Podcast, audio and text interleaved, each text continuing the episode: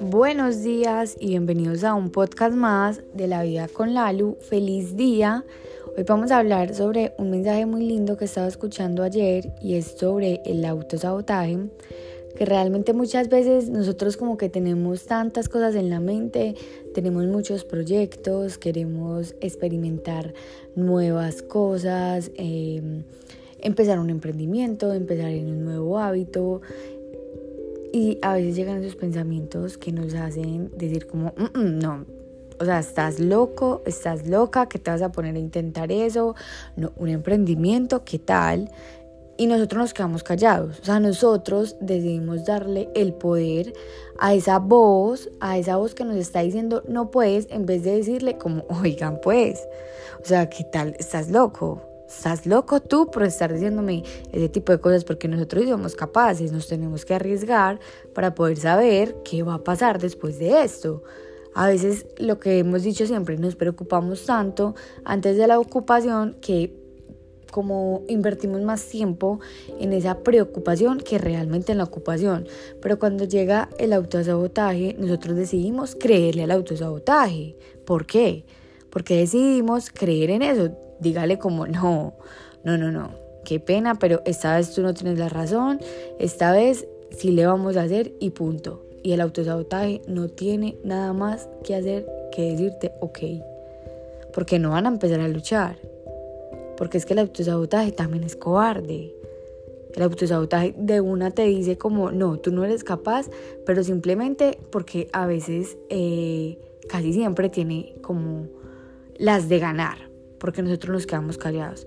Pero ya que sabemos que es una de esas voces que a las cuales podemos callar porque solamente es una voz, no tiene el poder sobre nosotros, de ahora en adelante lo vamos a hacer. Vamos a decirle gracias, gracias por quererme proteger, pero en este momento yo no te voy a hacer caso. En este momento nos vamos a arriesgar. En este momento, si tú me quieres acompañar, vamos. Pero si no, chao vocecita, porque acá no te voy a dar como ese, esa, ese poder que siempre has tenido sobre mí.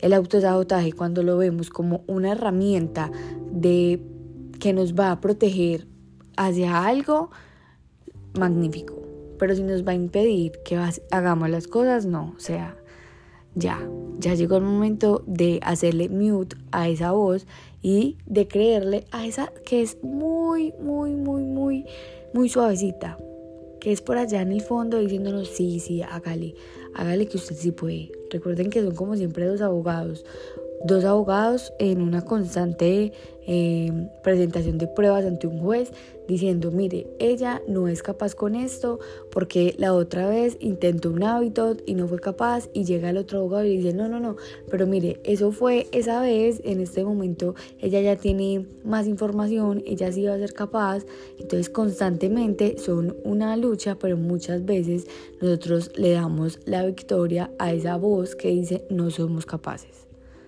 de ahora en adelante dale ese poder al abogado o a la abogada que te dice si eres capaz. Hazle mute a esa voz. Y no solamente mute, hazle frente. Párate duro y dile, no, qué pena, pero yo esta vez no te voy a hacer caso porque yo sé que tú estás hablando desde un miedo, me estás eh, protegiendo de algo, pero en este momento yo me voy a arriesgar porque es que no siempre las cosas van a salir mal. Las cosas no salen mal si algo no sale como nosotros lo esperábamos, recuerden como lo decía Thomas Edison, él no descubrió, o sea, él no perdió el tiempo intentando eh, descubrir la bombilla, sino que él encontró 999 formas de cómo no hacer una bombilla.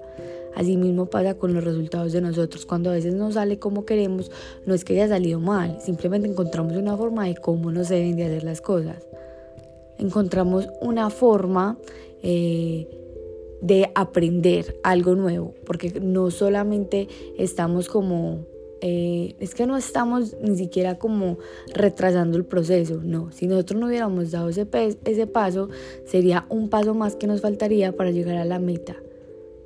todos los pasos son para avanzar. No pienses que cuando tú em, estás actuando y te equivocas, eh, es para paralizarte, no.